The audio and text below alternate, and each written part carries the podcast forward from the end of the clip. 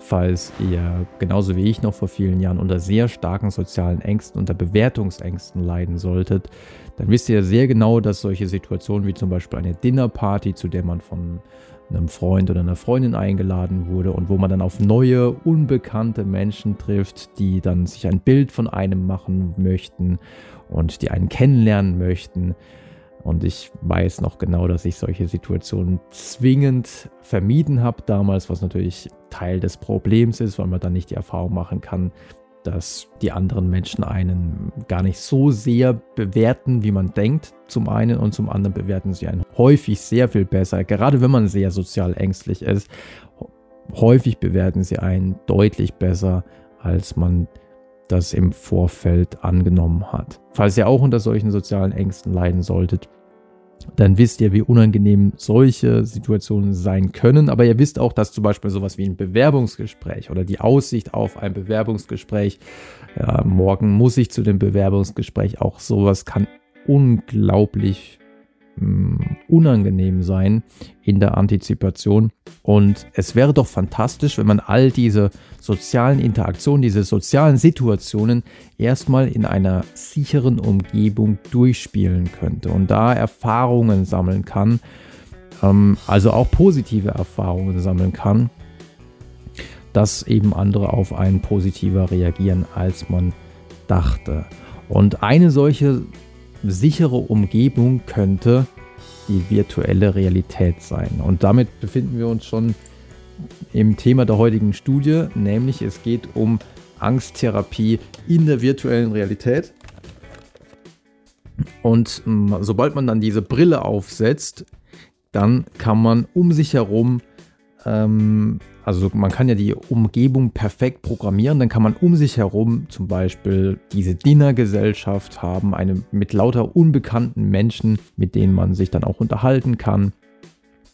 Oder beim Bewerbungsgespräch ist es dann so, dass man da auch unterschiedliche Situationen durchspielen kann, dass ein Interviewer beispielsweise etwas strenger mit einem umgeht und mh, mm, harte, schwierige Fragen stellt oder fragt, ja, warum haben Sie denn hier eine Lücke in Ihrem Lebenslauf? Was war denn in dieser Phase Ihres Lebens los? Genauso könnte man aber auch simulieren, dass der Fragesteller sehr freundlich ist und dass eigentlich alles perfekt läuft. Also die virtuelle Realität ermöglicht im Grunde, dass man jede erdenkliche Erfahrung designen kann. Und man kann Spielwiesen programmieren, in denen man genau die Erfahrung machen kann, die es gerade braucht, um seine sozialen Ängste zu überwinden. Und wir wissen ja aus vielen Episoden zuvor, Angsttherapie ist auch immer eine Lernerfahrung. Und je häufiger ich lerne, dass ich bestimmte Situationen meistern kann, dass ich sie durchstehen kann, dass die Angst mit der Zeit weggeht, dass ich habituiere, dass ich mich an die Situation gewöhnen kann. Je häufiger ich diese Lernerfahrung mache, desto stärker werden die Sicherheitsnetzwerke in meinem Gehirn und desto wahrscheinlicher ist es, dass wenn ich dann in eine neue Situation reinkomme, anstatt der alten Angstnetzwerke in meinem Gehirn die Sicherheitsnetzwerke aktiviert werden und ich in die neue Situation völlig angstfrei hineingehen kann. Das klingt jetzt alles in der Theorie ganz schön, aber funktioniert es wirklich? Also wir haben es ja schon in der Vergangenheit zum Beispiel in Hinsicht auf ähm, Flugangst gehört oder ähm, Spinnenangst gehört, dass die Therapie in der virtuellen Realität, also mit virtuellen Spinnen oder mit einem Flugsimulator sehr effektiv sein kann. Aber funktioniert es auch bei sozialen Ängsten? Kann man seine soziale Angst in der virtuellen Realität überwinden? Wirft man einen Blick auf die Studienlage, muss man sagen, ja, es scheint so zu sein. Natürlich sind die Studien, die bisher vorliegen, teilweise relativ klein, sind häufig eher Pilotstudien, aber die sprechen wirklich dafür, dass auch soziale Ängste in der virtuellen Realität überwunden werden können. So hat man zum Beispiel in einer Studie mit dem Titel Pilot Randomized Trial of Self-Guided Virtual Reality Exposure Therapy for Social Anxiety Disorder genau die beiden Szenarien, die ich anfangs erwähnt habe, nämlich einmal dieses Dinner-Party-Szenario und zum anderen das Bewerbungsgespräch in der virtuellen Realität designt und hat dann Versuchspersonen die unterschiedlichen Szenarien durchlaufen lassen. Bei der virtuellen Dinnerparty sollten sie beispielsweise die Gastgeberin um ein Getränk bitten. Also sie sollten einfach, während sie dabei von anderen beobachtet wurden, ähm, sagen, Entschuldigung, ähm, könnte ich vielleicht eine Cola haben oder sowas. Und das klingt total harmlos, aber wer schon mal soziale Ängste hatte, und wie gesagt, ich kann das äh, sehr gut nachvollziehen, der weiß, dass, also es gibt ja immer diese Situation, wo jeder dann zum Beispiel im Restaurant dann etwas zu trinken bestellt.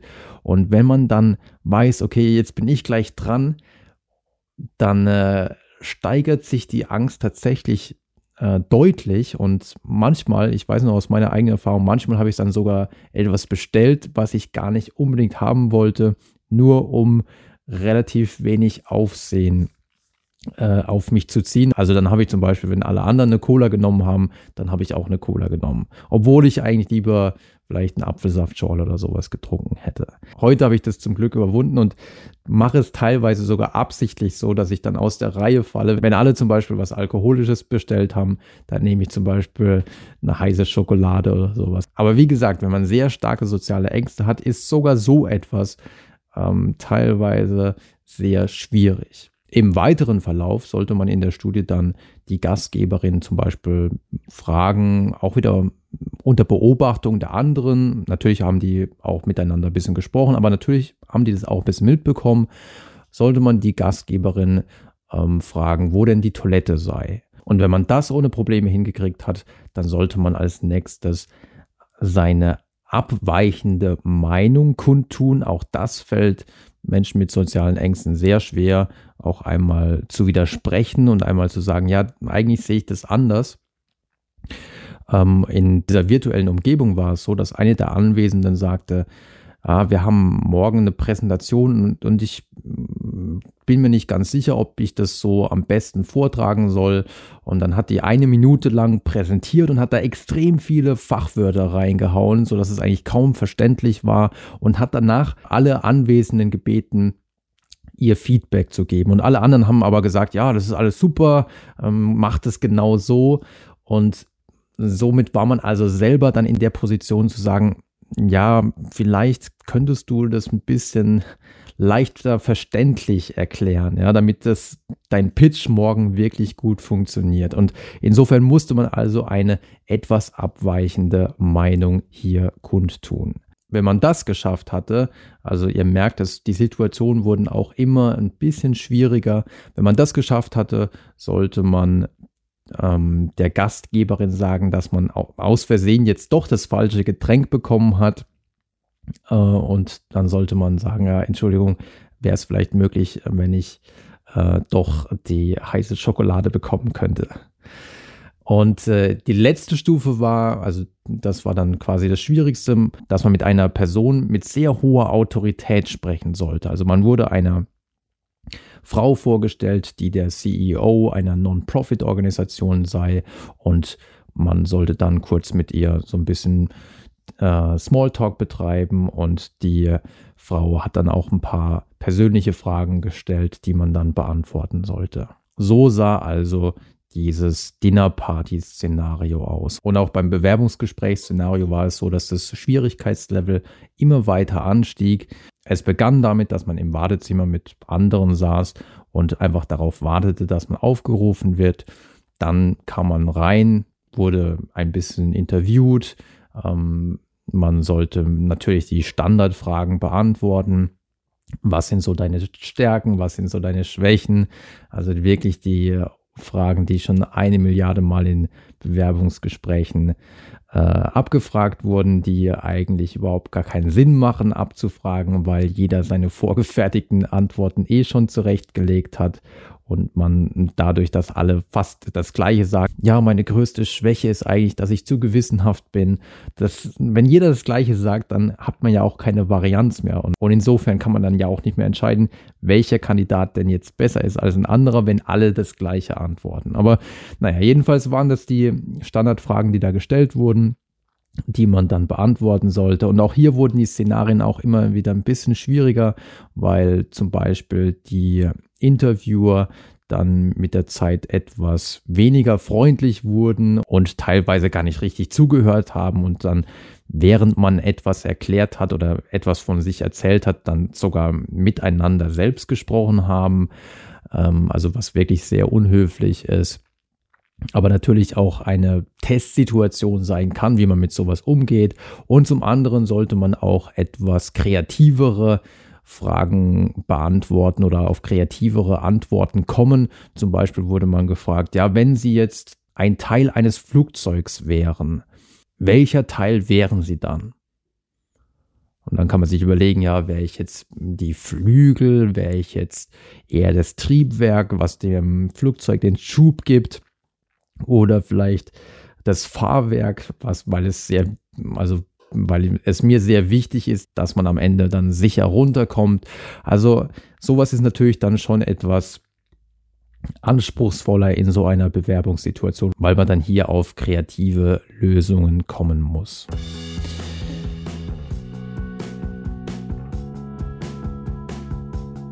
Wie effektiv war jetzt die Therapie in der virtuellen Realität? Hat es wirklich was gebracht, in der virtuellen Realität diese sozialen Situationen zu trainieren? Im Vergleich zu einer Wartekontrollgruppe, also einer Gruppe, die keine Behandlung bekommen hat, sehr interessant wäre natürlich gewesen, wenn es auch noch eine Gruppe gegeben hätte, mit der man aktiv etwas gemacht hätte. Also, also wenn man zum Beispiel diese Szenarien in der Realität wirklich durchgespielt hätte. Aber so eine Gruppe gab es leider nicht in dieser Studie. Aber im Vergleich zur Wartekontrollgruppe war die Therapie in der virtuellen Realität tatsächlich so mittel bis sehr effektiv. Je nachdem, welche Variable man sich angeschaut hat, also ob es zum Beispiel um das globale Maß der sozialen Angst ging oder ob es jetzt nur im Speziellen um die soziale Angst im Bewerbungsgespräch ging. Und tatsächlich gibt es auch schon andere Studien mit in denen auch andere Situationen designt wurden, wie zum Beispiel, dass man vor einer Gruppe redet, dass man auf einer Bühne steht und dann vor einem Saal mit mm, ja, 50 oder 100 oder noch mehr Menschen dann einen Vortrag hält. Und die entsprechende App werde ich euch auch mal unter dem Video hier verlinken, weil die kann man zumindest teilweise auch schon ausprobieren. Und viele Forscher sind davon überzeugt, dass die Therapie in der virtuellen Realität die Psychotherapie auf jeden Fall bereichern kann. Manche gehen sogar so weit, dass sie sagen, ja, das kann es vielleicht sogar ersetzen. Soweit ist die Technologie, würde ich sagen, noch lange nicht. Aber es erscheint durchaus möglich, dass in Zukunft, gerade wenn man sich noch nicht traut, in die Konfrontation in der realen Welt hineinzugehen oder auch noch nicht traut, mit einem Therapeuten ähm, Kontakt aufzunehmen, dass solche Apps, in denen man in der virtuellen Realität ein bisschen trainieren kann, zumindest ein erster und tatsächlich auch wirkungsvoller Schritt sein könnten. So viel also zur Therapie von Bewertungsängsten, von sozialen Ängsten in der virtuellen Realität. Wenn ihr noch mehr über evidenzbasierte, also durch Forschung untermauerte ähm, und überprüfte Therapieverfahren zur Behandlung von Ängsten oder auch Depressionen oder anderen psychischen Erkrankungen erfahren wollt, dann schaut auch gerne mal auf der Webseite vorbei oder schaut auch gerne mal in die Bücher rein. Das soll es für heute gewesen sein. Wenn ihr wollt, sehen wir uns beim nächsten Mal wieder.